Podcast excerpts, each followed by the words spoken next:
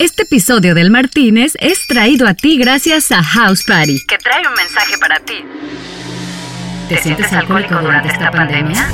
¿Crees que no es normal tomar frente a la pantalla de tu celular más solo que Kung Fu?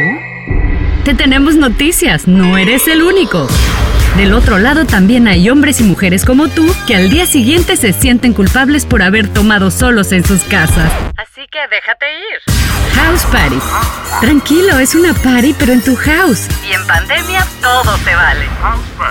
Y la Fundación Risoterapia COVID-19. Buscando sacarle lo bueno a esta desgracia. Esta semana proponemos al mundo el Calzón Challenge.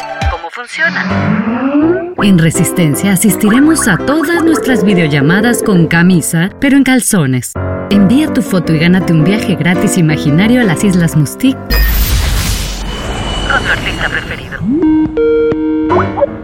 Risoterapia COVID-19, haciendo de cada minuto en cuarentena un cagón de risa. El Martínez. ¡Uh, la la! ¡Qué refrescante verano anual!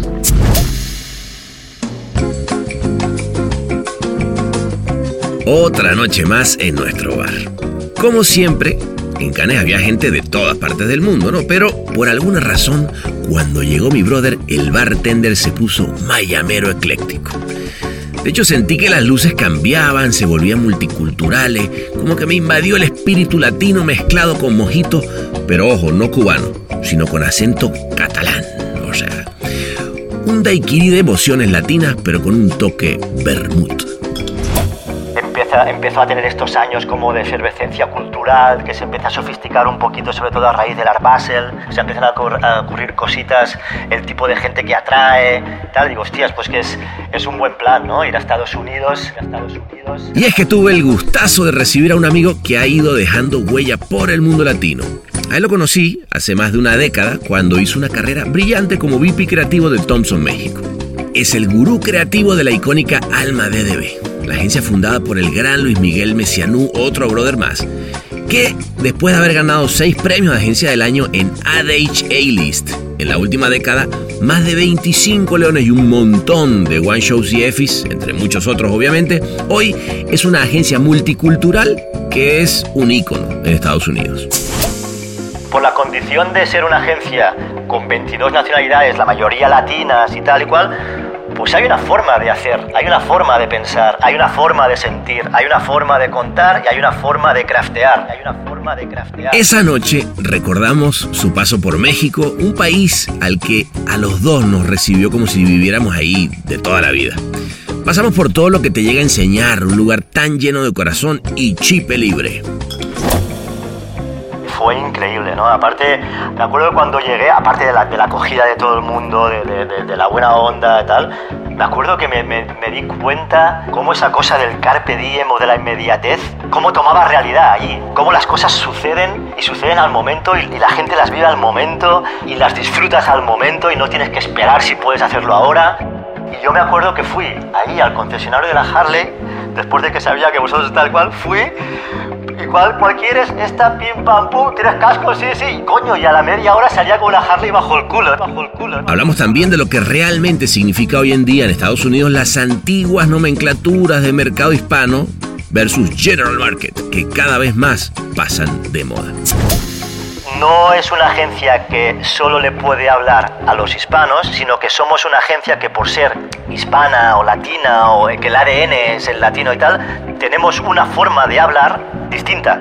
Pero que esta forma de hablar distinta le puede llegar a todo el mundo. A los hispanos, evidentemente, cuando haya que hablarlos a ellos, haya que hablarlos a ellos. Me contó cómo nació también una de las que son mis campañas preferidas de Alma para Netflix, que es de clases de español para la segunda temporada de Narcos la primera serie así en Netflix bilingual y tal, la gente comentaba, hostia, ver eh, Narcos es como hacer lecciones en español, es como aprender español. Y dije, bueno, ahí está la idea. O sea, vamos simplemente, let's make it happen. O sea, y ahí el, el truquito era, pues hagamos que las lecciones las den los actores. Y terminamos hablando del tema que ya para mí va a ser recurrente en el Martínez mientras sigamos en esta pandemia, que es cómo creemos que va a cambiar la vida para todos nosotros después que esta pandemia, que tiene muchas cosas difíciles, pero otras también muy interesantes. La capacidad y la de esto y la, responsabilidad la responsabilidad de haber aprendido lo que esto significa y sacar las cosas buenas de, los dos mundos, ¿no? Del que teníamos antes, que no tal, de lo que hemos aprendido en este y no significa que pues ahora ya sabemos trabajar desde casa, pues ya no hace falta volver. ¿Cómo podemos llegar a combinar bien los aprendizajes de eso para tener una vida un poquito mejor? A ver si somos capaces, eh, espero que ocurra, espero que ocurra. Pásenle pues a nuestro podcast bar. Abráncense con todos en las mesas, hablen de cerquita, porque aquí no solo no existe el COVID-19, ojo, sino que además los tragos son gratis y las risas también. Jálese su sillita y vamos a agrandar la mesa para comenzar, porque él es Álvar Suñol. ¿Es un cantabar? ¿Es un bar pretencioso hipster? ¿Es una cantina? ¡No! ¡Es el Martínez!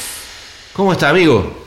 Bien, bien, tío. Ya ves, aquí días extraños estos que estamos viviendo, tío. Mira, lo, bueno es que ustedes agarraron, eh, arrancaron tarde, ¿no? ¿O no?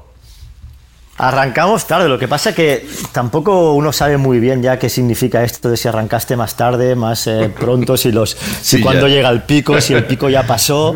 Eh, por, eso yo te diría que antes de seguir con este pico y con todos estos virus que nos acompañan, güey, vámonos a un lugar que no haya virus, vámonos a, la, costa azul. ¿Cómo ves?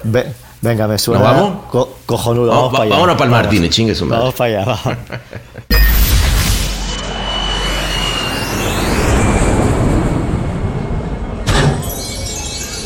Bienvenidos a El Martínez. ¿Qué le servimos para empezar?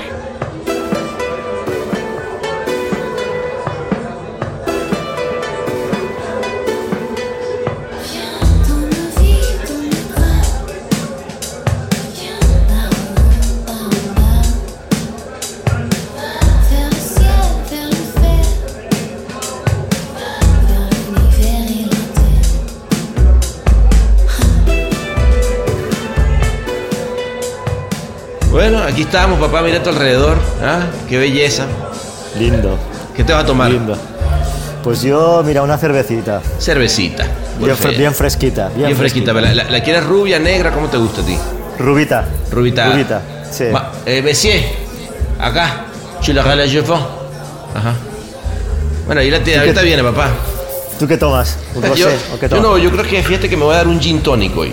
Ando ah, como ando fresquito porque además este, este como está atardeciendo, este, siempre es bueno un gin tonic para el atardecer, weón. ¿Cómo ves? Bien, muy bien. Muy bien. Oye, buena, buena lección. Qué, bueno que dejamos atrás ese. Eh, eh, Estados Unidos tiene mucho coronavirus como para estar ahí, weón. Está mejor estar aquí en la. qué vaina, ¿no? Sí, sí, sí. La verdad también te digo una cosa, ¿eh? Para nada, o sea, estando aquí en ¿Tú dónde estás ahora? En Los ah, Ángeles. estaba, estaba, en Los Ángeles, ahora estoy en, ¿de dónde, de, dónde vienes eso? ¿De, dónde venías, quiere decir? De sí, Los Ángeles, Los sí.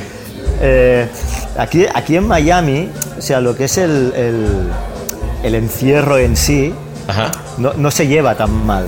Okay. Porque al final, al final, pues bueno, todos más o menos, mucha gente vive en casas, que, que más que menos tiene un jardincito, se puede salir a pasear, se puede salir a hacer ejercicio, puede salir con el kayak. Entonces, en este sentido, lo que es físicamente, no hay una sensación de claustrofobia. Sí, como la que puedes sentir en Nueva York, ¿no? Que exactamente, o en Madrid o Barcelona incluso, tal, ¿no? Eh, claro. Pero, pero, pero emocionalmente, claro, emocionalmente sí que la angustia esta de la incertidumbre y de la, y de la, de la confusión de, de, información, eh, no te la quita nadie. Es que está muy cabrón, ¿no? Porque fíjate que el otro día, eh, no me acuerdo con quién hablaba y, y, decíamos claro, es la primera pandemia eh, cuando estamos tan comunicados y, y, el, y yo no sé qué es más cabrón si lo que se ha propagado el virus o lo que se ha propagado los fake news, güey. Total, totalmente, totalmente. O sea, yo, yo, bueno, yo hace rato ya que opté un poquito por, por no estar muy pendiente de las noticias y tal, leo un poquito al principio del día algunos titulares y ya desconecto de, de, de, de noticias y de nada más, porque es que si no es una... Yo creo que está bueno, ¿no? Pero, mm. a ver, es, es, es, difícil. Yo creo que, a ver, no sé cómo te pasó a ti, porque claro, ustedes, como te decía, creo que se tardaron, se, se guardaron un poquito más temprano. Eh, eh, perdón, más tarde, pero lo, cual creo que, tampoco está mal, porque de verdad que nosotros tenemos ya casi, qué sé yo, cinco semanas eh, y está muy loco, pero pero como que al principio uno lo agarra con mucho más aprensión y ya luego poco a poco te vas acostumbrando y dices, güey, no, va, no va a estar todo el día pensando en que el coronavirus va a entrar a casa, güey, ¿no? Claro, claro, claro, es que si no te vuelves loco, o sea, no, no, no, no puedes. Y ya te digo, ¿eh? ya te digo, digo, dentro de lo que cabe, eh, estar aquí en Miami es, es, una, supongo que también habrá otras ciudades como Miami, ¿no? Pero, pero es una suerte en este sentido. Sí, claro, me imagino. Es una suerte. Es una no, además con el, el clima. Claro, claro. ¿tú, cuántos años viviste en el, en el DF? En el DF, tres. Tres años. Tres añitos, sí, del 2004 al 2007. Del 2004 al 2007. Y de ahí te venías, estabas llegando directamente desde España. Ya, ahí venía de Barcelona. Claro. Venía de Barcelona y de ahí me fui para Madrid, de, México para, Madrid. sí, sí, sí, eres uno de esos eh, españoles errantes. Aquí, aquí tuve otro amigo, el buen Carlos Alija, que han andado dando eh, tumbos ah, por el mundo. Eh, pero cuéntame, ¿cómo fue ese, ese primer Cuéntame un poquito de, esa época en México, weón, que a mí, digamos, nos conocimos allá, este, nos habremos tomado dos que tres cervezas juntos, te, vi, hiciste un, muy buen trabajo eh, por allá, pero, pero cuéntame un poquito desde tu más, más personal, ¿cómo, cómo viviste eso? Sí, pues la verdad es que fueron, fueron de los mejores años de mi vida, sin duda, porque coincidió un momento personal, profesional, eh, increíble, ¿no? Yo, yo estaba en Barcelona, pues yo en aquel entonces tenía que 33 añitos eh, y me, estaba yendo bien. Yo estaba como director creativo ejecutivo en, en Macan Barcelona, Macan en España pues estaba teniendo un buen momento y tal. Claro, recuerdo que Macan siempre fue como, un, eh, digamos, en España siempre era como de las sucursales más creativas del mundo, ¿no? Sí, pero, pero fue empezó esos años, sobre todo desde la, desde la sucursal de Madrid y acompañada de la de Barcelona, porque antes era un poquito gris, tengo que decirte, ¿eh? pero en estos años, eh, eh, en los principios de los 2000 tal, como que empezó ahí pues lo de siempre, ¿no? Llegó una gente, se crea un equipo y tal, y como una energía distinta, un enfoque distinto, los recursos para que esto ocurra y como que repuntó ahí una, como una nueva Macán, ¿no? Entonces claro. yo estaba ahí creciendo bien en un mercado como el español soltero. Puta, qué envidia. Soltero, déjese. Barcelona, todo bien, güey. Soltero no, para solterísimo. muy, muy, soltero. Qué lindo. Eh, eh, y, salió esto de, de, México, ¿no? Y dices, hostias, en un, estando en ese momento en un mercado como el español, en el que estás creciendo y tal, no, no tenía muy, mucho sentido desde lo profesional ir a México o algún lugar de Latinoamérica como cuando, al menos aquel entonces, se entendía como que tirabas un poquito para atrás en términos de madurez de mercado y tal, ¿no? Eh, y dices, hostia, ¿qué, lógica tiene alguien que está en su momento de crecimiento profesional, tal y cual, que dices, bueno, si ya está en su bajada, pues bueno, se va para allá, tal, ¿no? Digo, pero a mí te digo que es lo último que me, que me importó. Lo que más me de esto es, hostia, me están dando a esta edad tener la oportunidad de vivir una experiencia de vida increíble, ¿no? De irme a otro país, con, pues bueno, con un buen cargo, un buen sueldo y tal. Y dices, hostias, yo eso no puedo decir que no. Más allá de cómo me vaya después profesionalmente y tal, pero la, la, posibilidad de tener esta experiencia...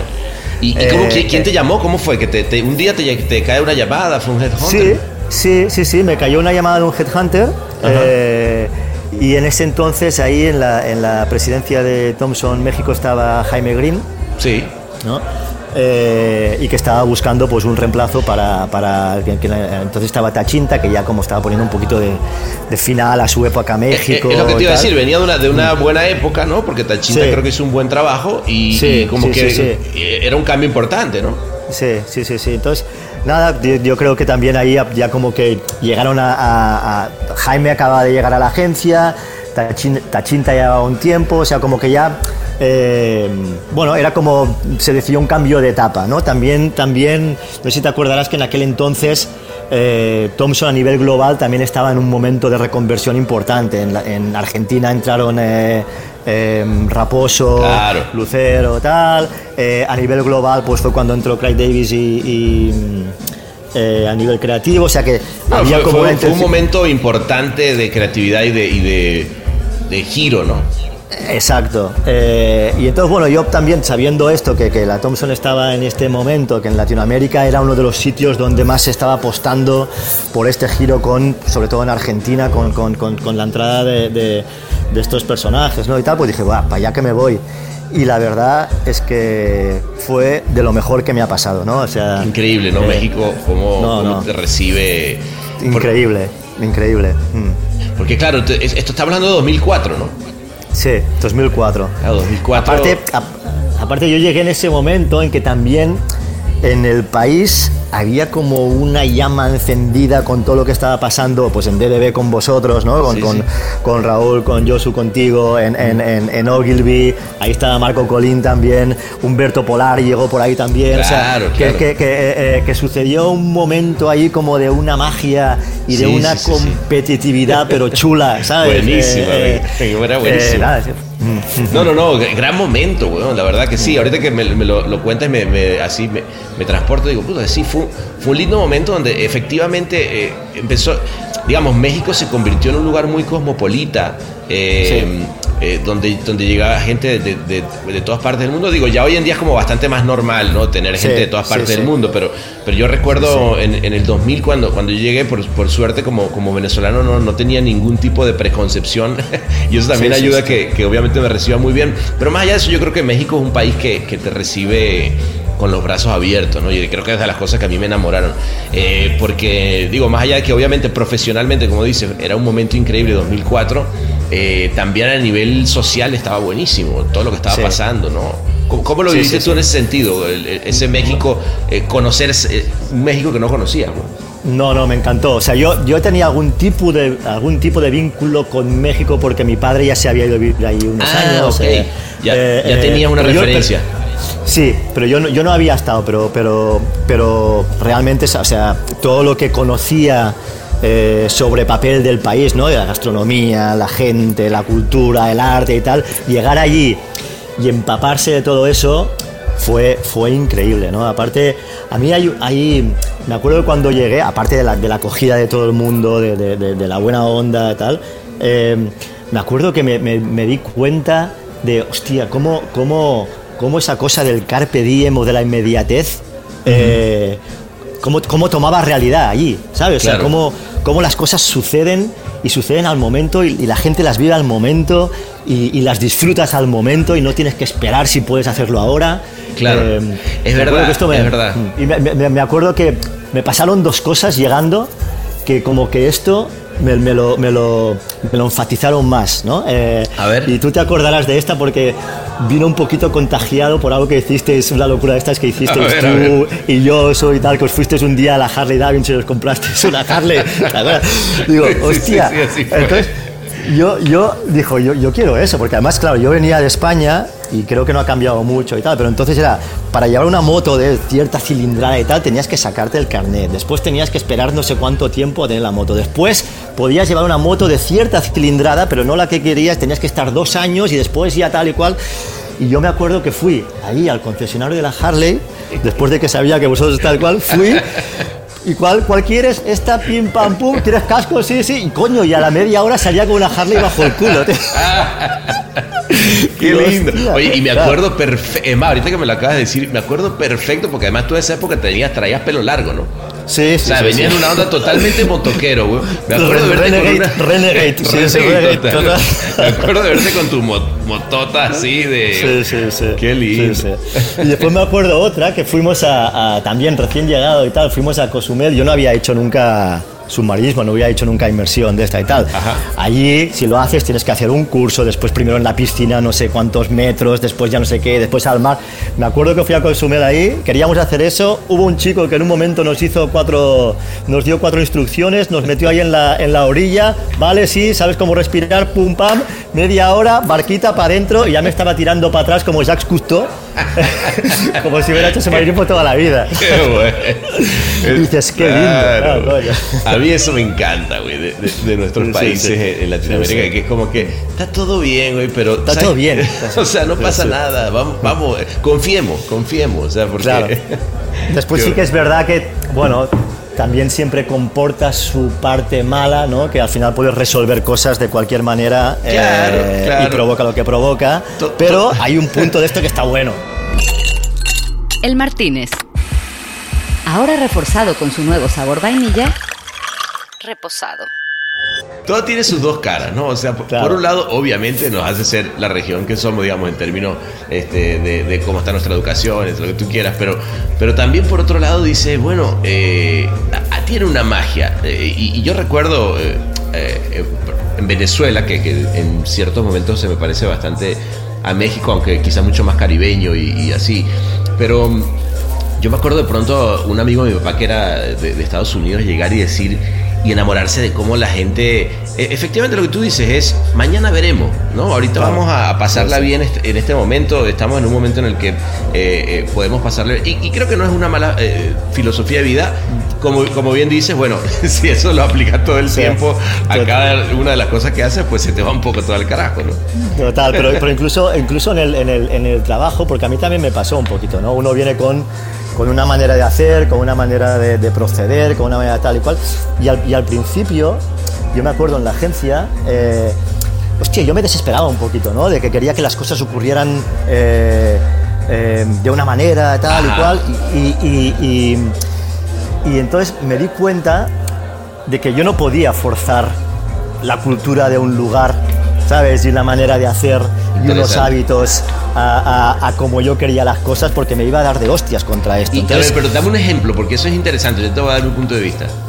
No, pues por ejemplo, yo qué sé, si algún día sales a comer con el equipo, ¿no? Eh, y tú dices, hostia, esta tarde tenemos que no sé cuántos, meterle caña a eso, a lo otro, tal y cual, pero de repente ¿Viste cómo es, no? Pues eh, que si un tequilita, no sé cuántos, la tarde se alarga, ya no hay tarde como es la agencia. Y primero dijo, ¿pero cómo puede ser?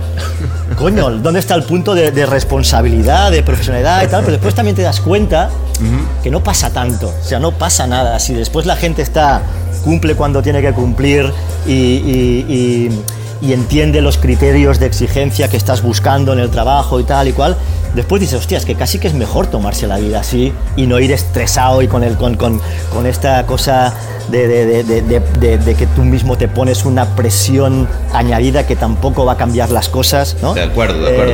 Eh, no, a, mí fíjate que, que, un poco lo que, lo que me, me, me, pasó, me pasó en México y me pasa y, y me parece increíble. Bueno, por un lado es que luego te das cuenta que también eh, es, es de los países que más horas trabaja eh, en el mundo, ¿no? Claro, Entonces yo decía, bueno, a ver, eh, tenía esa mezcla de los viernes se trabaja hasta las 3, ¿no? Y, se sacan las chelas este, y todo el mundo es feliz y, habrá quien no y se queda trabajando. Pero de repente, ah, yo me acuerdo un momento en, en, DDB que, que, tuvimos que hacer un programa que se llamaba Recupera tu vida, güey. O sea, porque armamos tal, nivel de, buena onda en la agencia que la gente de repente bueno, pusimos por allá un PlayStation y por acá teníamos unos puffs y habíamos diseñado una agencia que estaba todo bien y de repente la gente se quedaba a vivir en la agencia, güey. Yo decía, decía, no sean cabrones, tienen que ir, salgan a, vivir, güey, porque si no, ¿de qué vamos a, llenar los anuncios? ¿De dónde viene la creatividad? Claro, claro, Entonces, eh, digamos, sí, sí creo que, lo que, eh, tomando un poco lo que tú dices, lo que sí recupero es que la parte social y del trabajo se mezcla muy lindo en México, güey. O sea, como que tú, bueno, yo, de, ahí sale mi esposa, mis mejores amigos, no sé qué, y, y no es, eh, y no es lo, ilógico, ¿no? Yo de repente veo acá en Estados Unidos, no sé cómo lo veas tú, que es tan clavadamente diferente, ¿no? O sea, esto es mi trabajo y esto, es, y esto es mi vida personal, ¿no? Sí, sí, sí, total, total. Sí, sí, sí, sí, para mí la, la lección fue un poquito, eh, y, yo, creo que, creo y quiero pensar que lo entendí pronto, ¿no? Pero es eso de que cuando vas a un sitio eh, es fundamental entender la cultura, entender el lugar y entonces cómo tú haces para que ocurran las cosas de la mejor manera, entendiendo esos procesos y esos hábitos y esa cultura nueva. No querer implementar o, hacer cosas a tu manera porque es tu manera y así las hacías antes, ¿no? Claro, eh, incluso cómo cambias tú también, ¿no? Porque yo me imagino que, te, que te haber pasado que, que, que, no eres el mismo tipo que salió de Barcelona que el que eres hoy en día, ¿no? No, totalmente. Para, por eso digo que para, para mí estas, estas experiencias de...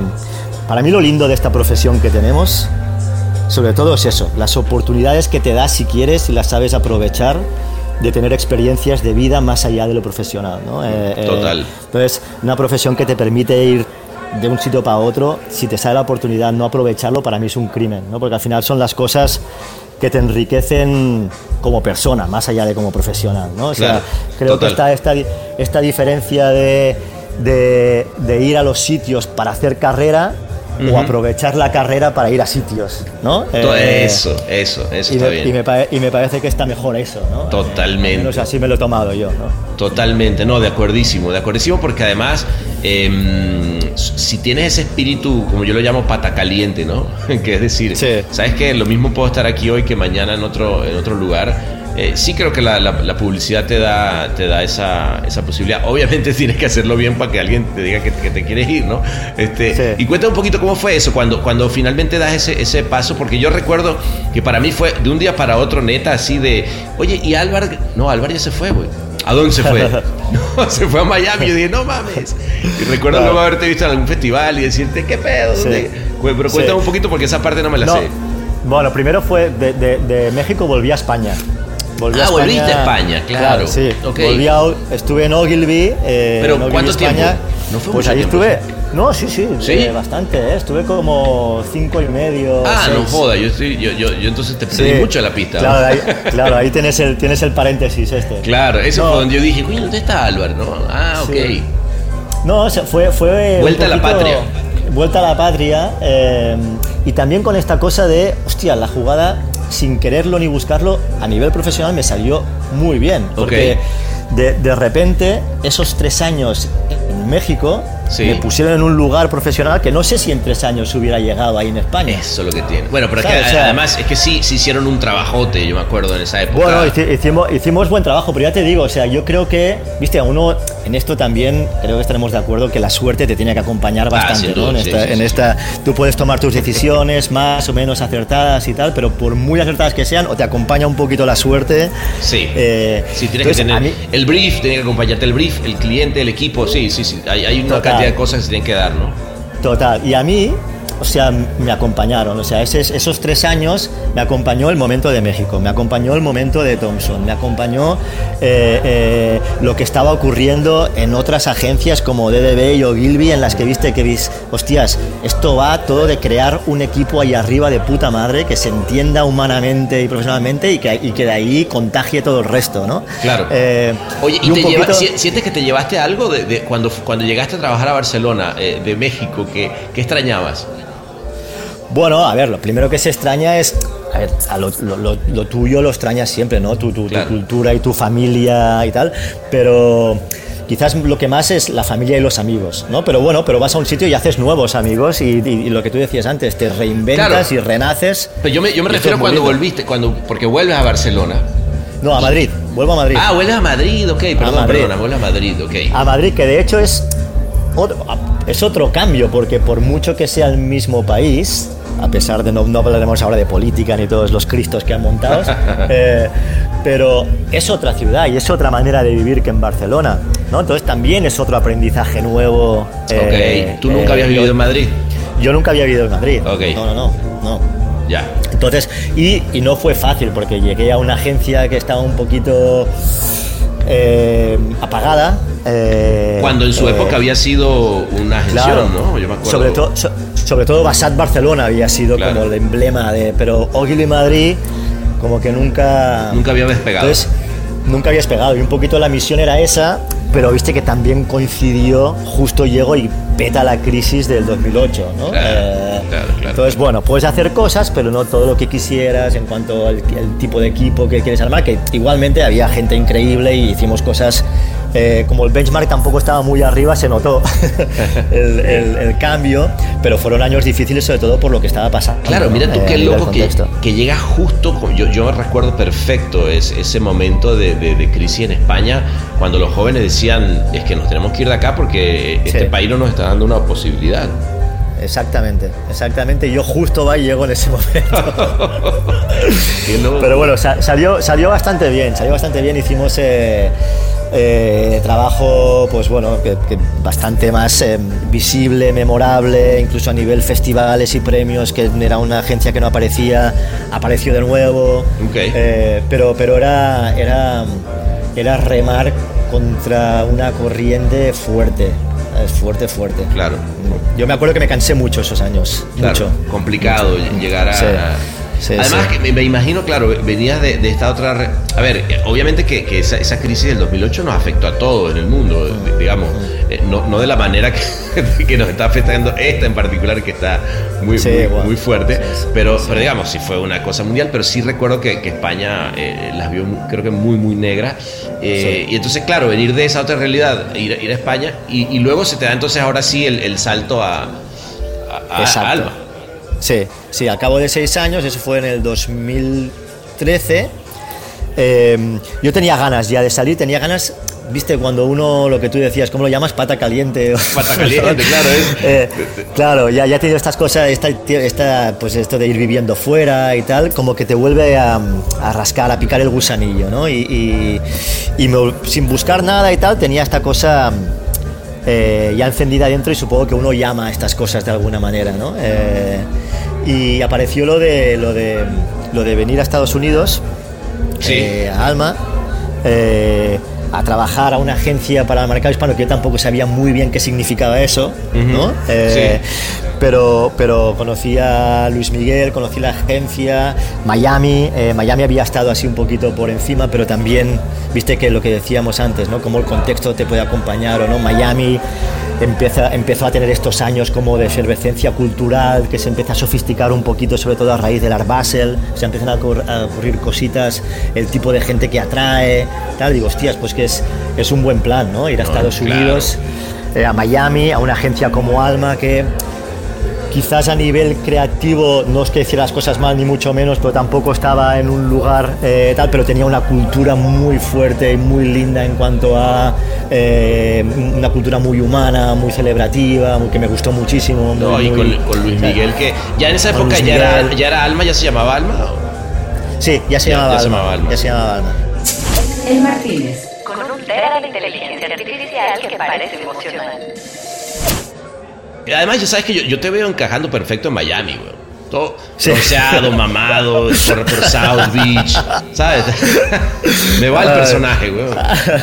no, sí, sí, me, me, encajó, me encajó el, lifestyle de Miami, me encajó bastante, me encajó. Tanto es que, bueno, ya, pero igual también te digo, o sea, así como en Barcelona estaba solterísimo, en México estaba recontra solterísimo, tal. En Madrid estuve bastante soltero, ya no pude aguantar más y en Miami ya, ya, vine, ya, y aquí ya me empezó a cambiar la vida, ¿sabes? Mujer, hijo, venga. Muy bien, ¿qué edad tiene tu hijo ahorita? ¿Cómo se llama? Eh, mi hijo se llama Álvar también y, tiene casi cinco añitos ah, ya. qué lindo. no, bueno, ese, es otro Miami. Sí, sí, sí, sí. pero, pero, pero lindo, ¿eh? Pero lindo porque... No, seguro. Está, está en un momento muy chulo Miami. Bueno, vamos a ver no, cómo llegaste, y tal, ¿no? Pero... No, llegaste en un momento, o sea, yo, yo recuerdo haber ido a Miami, ponle meetings que había y no sé qué, y lo que vi las últimas veces que fui, digamos, el punto eh, de, vista cultural, todo lo que está pasando en Wingwood, este, todo este tema del street art, de, no sé, como que siento que hay como que mucha gente llegando a todas partes, ¿no? no sé, ¿cómo, ¿Cómo está eso ahí? No, no, es así, es así, es lo que te, lo que, lo que te decía antes. Yo creo que el, el cambio empieza a producirse hace, pues no sé, 10, 11 años, cuando llega Art Basel por primera vez, ¿no? La, Feria de Arte Contemporáneo. Y viste esto que se dice que, que, es un poquito un tópico, pero es verdad, como el arte cambia los sitios y cambia las ciudades. Sí. Em, pues esto fue un claro ejemplo de eso. O sea, empezó con eso y entonces a partir de ahí empieza la ciudad a ocurrirle algo que, que no tenía, que era un punto de sofisticación, ¿no? O sea, siempre ha sido una ciudad de vacaciones en la que puedes pasar de puta madre, playa, reggaetón, Ferraris, kilos y kilos de silicona por metro cuadrado. Claro.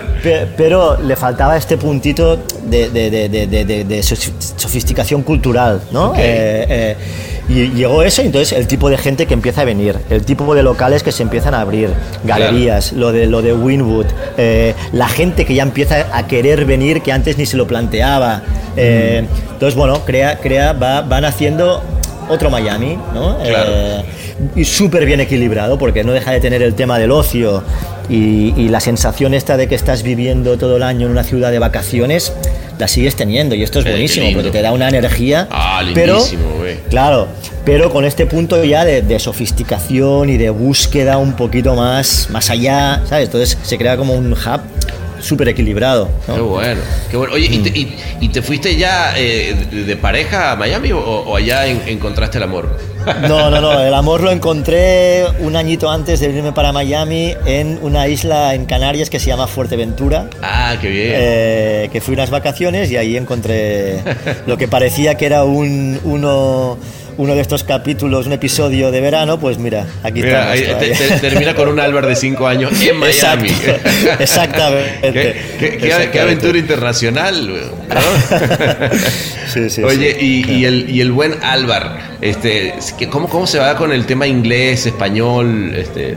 ¿Todo bien? Eh, eh, bueno, es que ahí, eh, claro, ahí se habla español en todos lados, güey, ¿no? Sí, aquí, aquí, a ver, aquí hablas español en todos lados. Sí que es verdad que trabajando se habla mucho el inglés porque al final los clientes lo, es en inglés todo, ¿no? Las, las, presentaciones y tal. Entonces es increíble, o sea, el, bilingüe en su máxima expresión, ¿no? O sea, estás mirando hacia un lado y estás hablando en español, giras la cabeza y ya, estás cambiando al inglés. O sea, Es, es, es, es, una locura. Y bueno, yo lo veo con mi hijo ya, ¿no? Como, como, porque yo yo hablo bien el inglés porque estudié en, Estados Unidos y tal, pero nunca voy a ser bilingüe. O sea, yo el inglés lo, lo, he aprendido con la edad, no, no es como que no he crecido con él. Eh, seguimos chapuceándolo, como digo. Claro, claro, y, viste, esto es, esto es jodido, ¿eh? porque por muy bien que lo hables y tal, y sobre todo cuando te dedicas a eso, que a veces tienes que, cuando cuentas una idea o tal, que tienes que aquello, dices, hostia, si ahora eso lo pudiera decir en español es que los tengo a todos, que no sé cómo coño decirlo. Claro, claro. Además, en inglés. Además, sentir que, que, estás hablando como un, como un imbécil, güey, ¿no? Porque tú dices, claro, yo, yo, oigo a alguien más hablando en mi idioma digo, pero este ton. Entonces, vender así es difícil. sí, sí, sí, sí. Sí, sobre todo cuando es eso, ¿no? Que tienes que, que seducir, emocionar y tal. Y dices que ahora tengo la expresión perfecta en español que ahora aquí vendría como anillo y no sé cómo coño decirlo en inglés. y esto, esto frustra un poquito, ¿no? Pero, pero bueno. ¿Tú sabes, tú sabes, que también frustra cuando tu hijo te empieza a corregir el inglés, güey. Buah, bueno, bueno, bueno, bueno. Es increíble. dice, no, papá, ese dice es y tú dices, puta madre. Puta madre, sí, lo dicen con un acento que dices, vete a tomar por saco, hombre. O sea, sí, sí, es muy gracioso. No, no, y, el, y el pequeño Álvaro, pues bueno, lo bueno es eso, que el español lo sabe porque es el idioma que hablamos en casa y en el colegio un poquito también. El inglés es el del colegio y sus amigos y tal. Y después yo a él le hablo en catalán todo. Ah, mira, ok, o sea que es trilingüe. Trilingüe. Mira, muy bien. que te vi el otro día hablando, este, obviamente para que, para que platicáramos un poquitito, me metí en una plática tuya y te oí hablando catalán, muy bien. ¿ah? Ah, sí. que por cierto ahí, ahí vi este, que tienes, no sé, weón, como 20 nacionalidades en la agencia, una vaina así, me pareció loquísimo. Sí, más, más, más. Más. Pero esto, es eh, esto es increíble, o sea, esto es de lo mejor que le puede pasar a uno. No, o sea, imagínate, qué lindo. O sea, a, nivel sobre todo creativamente, o sea, la, riqueza que supone eso, ¿no? Eh, eh, es increíble, o sea, tú sientas una mesa a cinco creativos, que los cinco son de distintos sitios y los, viste, sus, sus, inputs culturales, su tal y cual, cómo se traducen después en ideas. Bueno, ahí, eh, sale algo como las clases de español de narco, que me pareció una belleza. Total, ¿no? Sí, sí, un poquito este tipo de cosas, ¿no? Eh, y sobre todo que también lo que te hace mucho es, te, como que te, te, enfatiza los valores de, tolerancia y de, y de, comprensión. Dices, hostias, es que aquí hay muchas verdades que dependen de, la cultura de cada uno y tal, y no puedes eh, cerrarte, ¿no? O sea, hay que, hay que abrir la mente a a todo eso, ¿no? Total. Oye, pero yo me imagino que con todo el. Porque obviamente a nivel eh, éxitos, eh, digamos, comerciales y creativos, Alma ha crecido brutalmente. Creo que Luis Miguel la pegó del techo llevándote y además, bueno, él la tiene clarísima haciendo equipos desde hace ya muchos años. Pero eh, me imagino que también les ha dado mucho chance de meterse en, General Market, ¿no? Que no se quede solo en, en Hispanic. Claro. Claro, bueno, esta es la, conversación que está encima de la mesa desde hace ya. Claro, si, existe o no el, el hispanic. Claro, claro. ¿no? viste que, como se, que se está convirtiendo toda una ensalada terminológica entre Hispanic, General Market, Total Market, eh, Multicultural Market. Entonces, eh, ya al final es, eh, yo creo que son como, mm, ¿qué te diría? Casi mm, cosas teóricas sobre el papel para ver quién se lleva más parte del pastel de todo eso, ¿no? Claro, Eh, eh, claro. pero ya las fronteras se han roto un poquito, o sea, cuando, cuando hay una minoría hispana que ya no es minoría, sino que es mayoría, con 20 no sé cuántos millones, o sea, ya es como, es como el nuevo general market también, de alguna forma, ¿no? Entonces, eh, eh, bueno, yo creo que nosotros nos definimos como una agencia multicultural. Multicultural. Eh, Esa es, es una buena palabra. Porque, claro. porque ahora, sí es cierto, digo, yo no sé tú cómo lo, lo- lo vives, pero a mí una de las cosas que me ha llamado la atención, ¿no? viviendo acá en los últimos años, es esa eh, necesidad de, de meter a todo en un, en un silo, ¿no? O sea, esto es, eh, ¿de dónde tú eres qué? Hispano. Tú, ah, tú eres negro, tú eres chino, tú eres blanco, Sí. tú eres... No, espérate, espérate un segundo. eh, yo soy yo, weón, ¿no? Claro, claro, pero, claro. me- pero, ¿sabes qué? Eh, a ver tú cómo lo has visto, pero yo he visto incluso que en la tele eh, pasan a decir cuáles son los porcentajes de razas que les ha dado coronavirus. Como que yo digo, ¿y eso ya. qué me importa, weón? ¿Qué me importa si el 30% es blanco, el 30% Ya, es hispano y el ya. 12% es asiático? O sea, ¿qué, qué- o me aporta?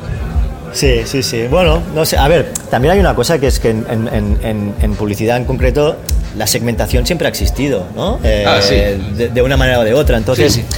o sea, a veces, bueno, si hay algún cliente que siente que su marca tiene posibilidad de crecer hablándole directamente a los hispanos en, en- en cuanto a conectar emocionalmente mediante insights o lo que sea de forma mucho más directa, Ujú. pues, está, pues está bien también, Claro. ¿no? Eh, No, y- entonces- y, y la hiperespecialización también es parte de un gran mercado. Claro, claro, claro. A nosotros lo que nos gusta definirnos como es.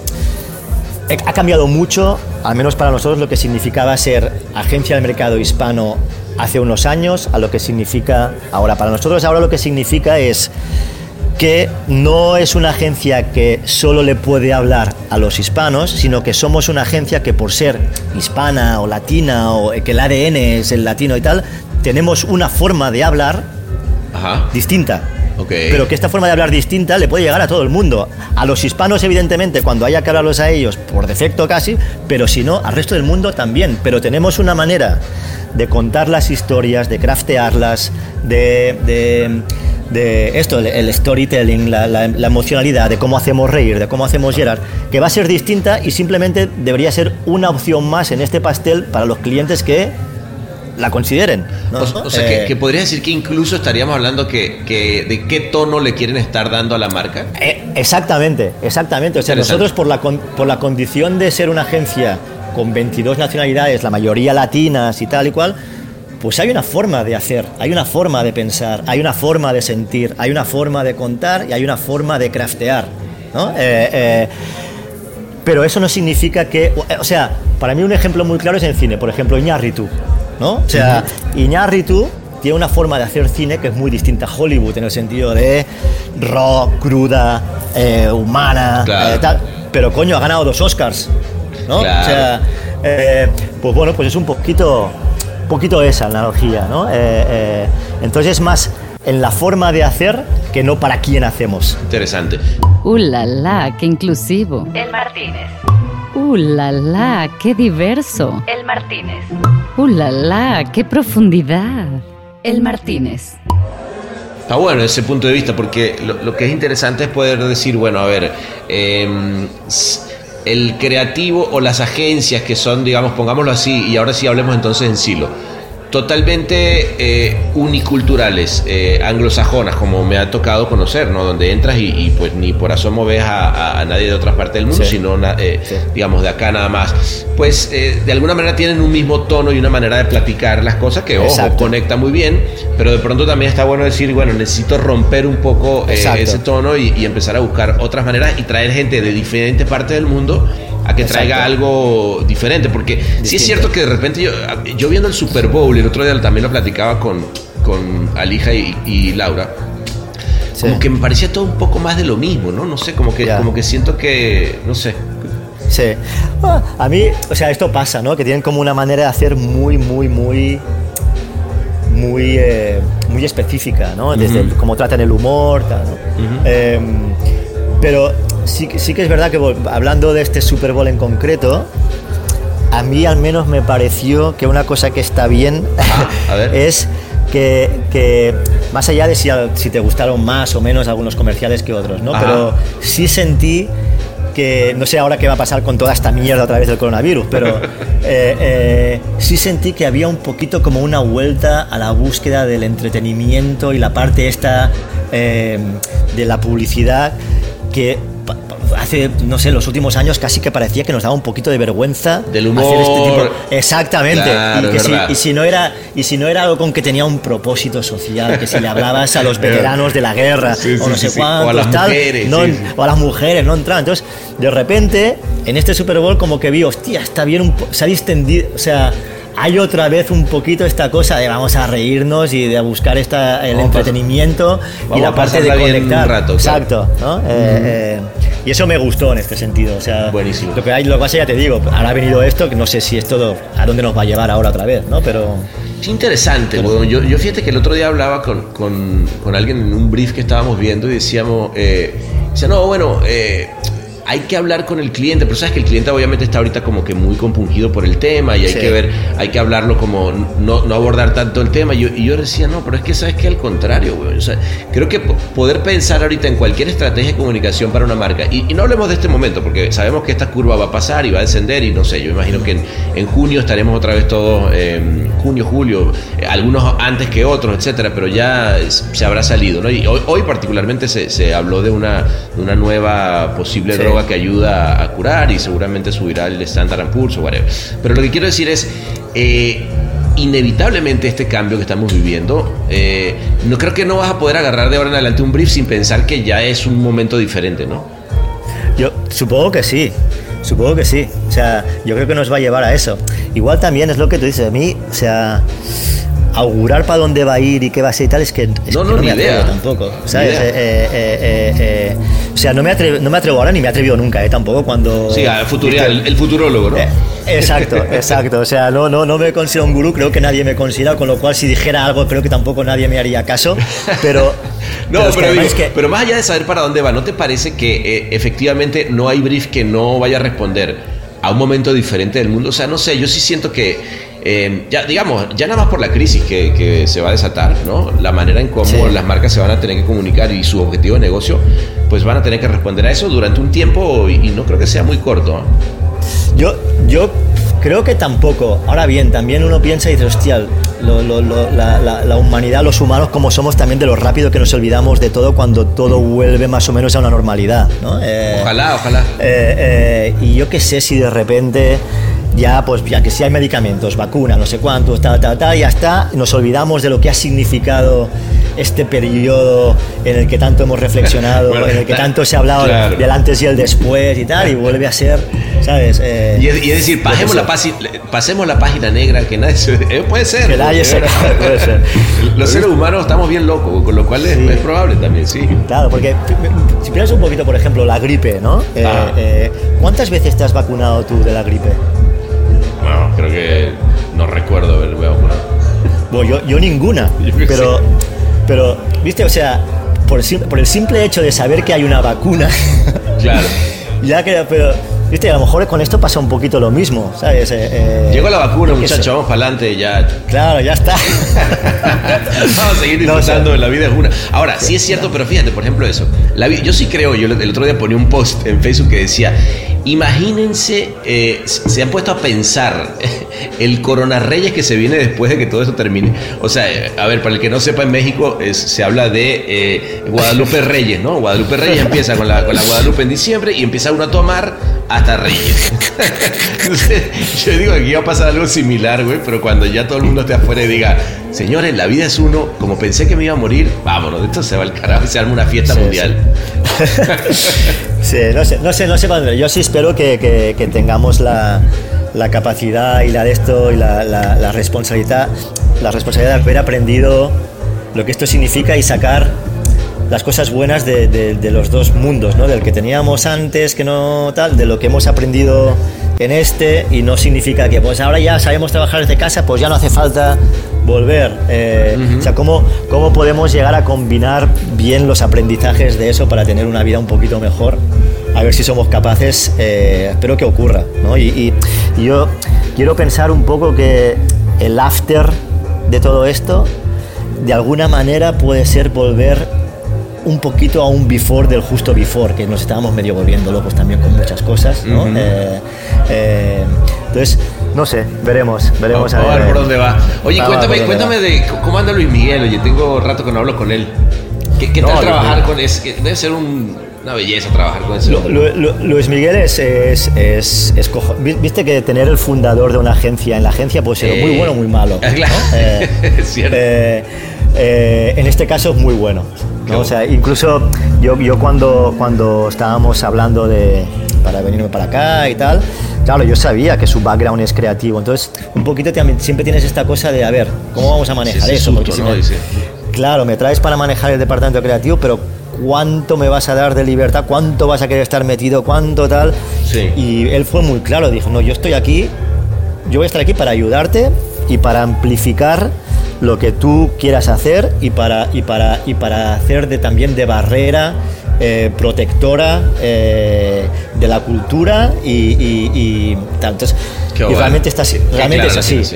Claro, es, es, un tío que está allí para, primero, ser el, el, portavoz y el principal guardián de la cultura de la agencia que la ha creado, evidentemente, eh, y después para ayudar a amplificar el buen trabajo. O sea, ¿qué hay que hacer para amplificar el buen trabajo y para que las cosas ocurran y para ayudar a que las cosas ocurran? ¿no? Qué bueno, eh, qué bueno. Y, y, claro, a mí me ha ayudado un montón, un montón. Y, bueno, y, funcionó muy bien el hecho de crear esta dupla. Yo, mi contraparte es Isaac Miraji, que es en la parte más operacional y de negocios, yo en la parte creativa, y él arriba como el, el, dios protector, digamos. ¿no? pero está muy bueno el, el, proteger la cultura. O sea, creo, que, creo que llega un momento también del, de, en, en, una agencia que, que, que él fundó que está bueno llegar a decir, bueno, protejamos aquello por lo que nacimos, ¿no? Que también a veces de pronto puede quedar un poco en el, en el aire, ¿no? Está bien eso. Sí, totalmente. Para mí, para mí es fundamental, ¿eh? O sea, yo creo que, bueno, no creo, no, estoy seguro que es en la agencia donde más eh, conectado con la cultura del lugar, ya por un tema de, de, de, de valores humanos, de, manera de entender la vida más allá de la profesión. Eh, y eso es algo que siempre hemos tenido clarísimo de cómo luchar siempre para mantener esta cultura ante todo, incluso ahora en estos momentos, ¿no? Eh, en la que todo el mundo está trabajando desde casa y tal. ¿Cómo hacemos, cómo seguimos inventando cosas, pensando cosas y tal, para que la cultura, esta cosa humana, de colaboración, de celebración, de estar conectados, de sentirnos todos importantes, tal, cómo hacemos y qué cosas vamos haciendo para, aunque sea virtualmente, mantenerlo? Solo para desconocedores. El Martínez. Oye, ¿y cómo, cómo, has, cómo has lidiado con, el, con, la, con la fuga de talento? Porque la verdad que ustedes empezaron a, pegar premios como loco, no sé cuántos leones se han metido, ha sido una... No, este, ha sido una cosecha importante, pero eso siempre trae, yo, yo recuerdo lidiar con el, bueno, ahora pues inevitablemente van a querer siempre venir a por el talento. ¿Cómo, cómo lidias con eso? Bueno, esto tiene sus cosas eh, malas, ¿no? Como es esta, pero también tiene sus cosas buenas. La primera es, es el orgullo de ver que alguien puede eh, seguir sus deseos profesionales o personales y tal, eh, gracias a este éxito que han conseguido en la agencia, ¿no? Y esto siempre, siempre me orgullece. Y después la otra, por otro lado, sí que sabe mal porque hay veces que se te va gente que dices, hostias, qué lástima porque es no solo un talentazo, sino que es alguien que entiende la cultura, que se ha adaptado a la cultura, que, eh, pero también te da la oportunidad de traer a gente nueva y ir regenerando. Eh, claro, porque entonces ya hay más gente que quiere venir, gente que, o sea, el talento lo atraes ya también automáticamente cuando estás en estas posiciones, ¿no? Que es sí, así, así, como te la quieren llevar, eh, apenas se abre una puerta hay quien quiere entrar. Claro, claro. Posiblemente una de, los, de las mejores consecuencias que tiene ganar premios y tal es que, bueno, que mantiene, eh, atrae talento, ¿no? Y atrae talento y atraer talento, buen talento, es bueno para los clientes porque los clientes entonces saben que el mejor cliente está, el mejor talento está trabajando para ellos, ¿no? Entonces como todo un un círculo, ¿no? bueno. Oye, qué, qué lindas las cosas que han hecho para. Bueno, particularmente soy fan de lo de Netflix, ¿no? Este, que además, como, eh, obviamente es un, cliente fértil para la creatividad, pero igual hay que hacerlo, ¿no? O sea, a mí me, gustó, ¿sabes cuál me gustó mucho? La de la del estreno del, del capítulo en redes. Episode, episode Leak. Episode, Leak, es bueno. Sí, sí, sí. No, esto no, no fue, fue, increíble. Esto fue un pitch, pana, fue un pitch. Eh, porque Netflix mayoritariamente, o sea, casi siempre trabaja por, por asigna proyectos. Sí, por proyectos. ¿no? Eh, eh, son complicados, ¿eh? Son un poquito complicados porque, viste, al final... ¿Que son muy divas o qué? Bueno, y porque saben que es una marcaza y ellos se dedican, al se dedica, claro, se dedican al entretenimiento y, ellos saben de esto también. Entonces, como es un poquito, es un poquito complicado.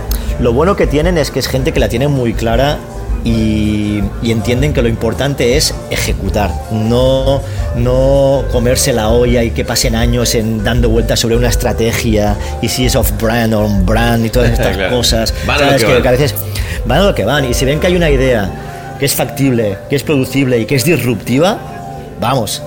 Vamos. entonces, eh, Qué lindo, eh, cuando tienes esos clientes así está Claro, claro.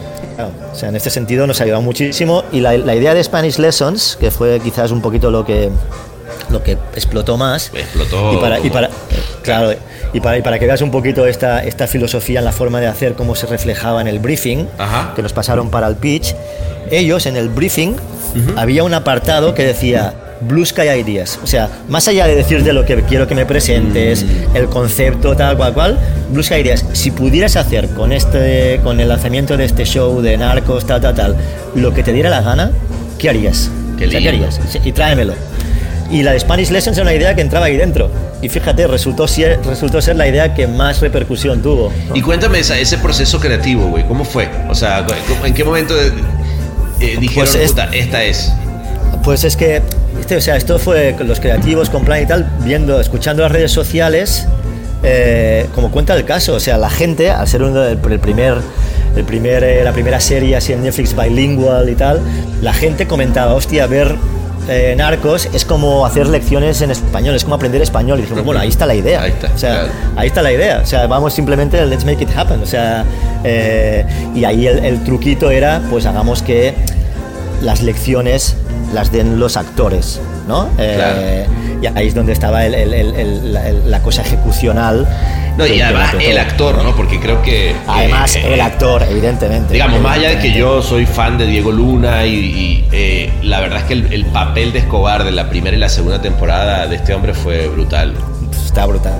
No, se te mucha, Aún cuando el acento no era y lo que tú quieras. Este, Exacto, te iba a comentar eso. Por mucha crítica que tuvo en algunos colombianos, sobre todo y tal, el tipo hace un papelón, lo hace muy eh, bien. a ver, a mí, a mí me jodía un poco, ¿no? El, al principio, lo del acento, digo, pero ¿por qué agarraron un brasilero para esto? ¿Por qué no agarraron un colombiano? Pero la verdad es que después que te empiezas a meter con el personaje, te das dando cuenta que el tipo sí tiene una, una vibra particular, güey, ¿no? Totalmente, totalmente.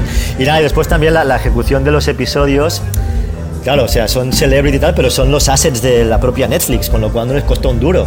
¿no? Eh, claro.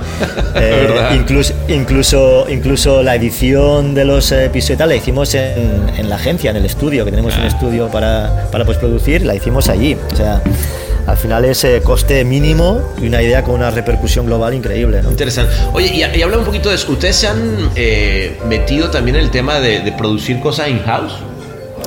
Alguna, alguna. Tenemos, tenemos un estudio, sobre, todo, sobre todo postproducción.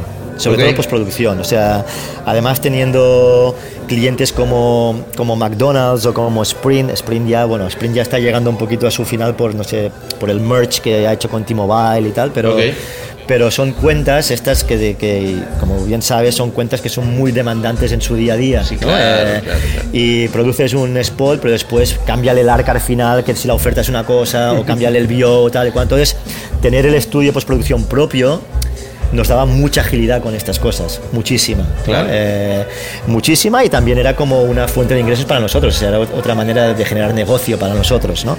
Sí, no, eh, total. No, y es que, es que te lo digo porque creo que el paradigma este de, la producción está cambiando un montón, cabrón. O sea, eh, desde, desde cómo los influencers pueden hacer hoy en día sus piezas hasta... Bueno, y además el papel que juegan hoy en día, ¿no? Que es, es brutal y, y, cómo inevitablemente al haber más herramientas, pues cualquiera puede hacer algo magnífico. Claro, nada más el talento sí ese no es, ese no se compra, ¿no? Claro, claro. Eso, para, para, mí, para mí esto es lo, lo, lo, lo clave, ¿no? O sea, haz lo que puedas hacer y tal, pero después según lo que tengas que hacer, hay gente que lo sabe hacer muy bien, ¿no? Entonces hay que seguir contando con esto y seguir con si hay un buen director, una buena tal, o sea, que va a contar esto como nadie lo va a contar, coño, no, no, no, por mucho que tengas la capacidad de hacerlo de otra manera o los recursos, ostras, el talento es el talento. Y quien tiene talento para una cosa, pues eh, para eso está, ¿no? totalmente, totalmente. Puta, qué mal pedo que no haya canes este año, cabrón. Bueno, yo creo que se veía venir, sí, pero sí, nos echaremos de menos. Sí, sí. Sí, vale, me hubiera encantado verte allá, cabrón. Pero bueno, mientras tanto vamos a pedirnos otra cerveza. ¿Cómo es? Porque ya te veo seco ahí, ¿eh? Sí, dale. Cabrón, la verdad que. ¿eh? Igual te lo cambio por un rosé, ¿eh? ahora ya. ah, pero me, gusta, porque venías ya demasiado chelero y eso no va con ese, con ese físico. ahora, un, rosé ya. Que... Mademoiselle, José Feliz, ¿qué pasó? Oye, verdad que qué gustazo, cabrón, eh, poder Igualmente, habernos visto en este Martínez maravilloso en Verano Eterno. Este, se te quiere un montón y se te extraña. A ver cuándo nos vemos, cabrón. Dale, pana, hecho. ¿Eh? Muchísimas gracias por la invitación, tío. No, por favor, te mando un, un, abrazo grande, amigo. ¿eh? Igualmente, igualmente. Y cuídate mucho. Igualmente, venga. Hasta luego. chao, chao, chao.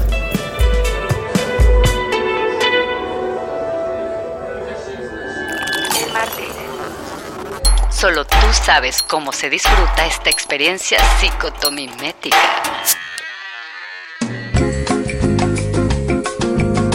Los tucanes siguieron cantando de fondo.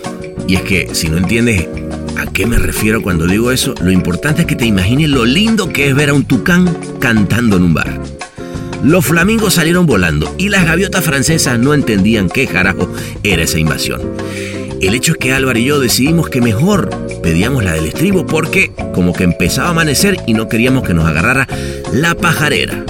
Pero no te vayas, que te pedí también la del estribo.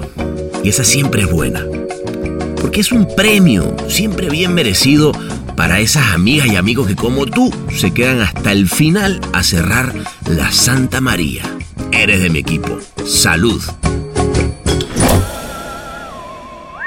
El Martínez es mezclado y diseñado por Ahmed Cosío. Locución de Marlene Figueroa. Escrito por Sebastián Arrechedera. Gracias.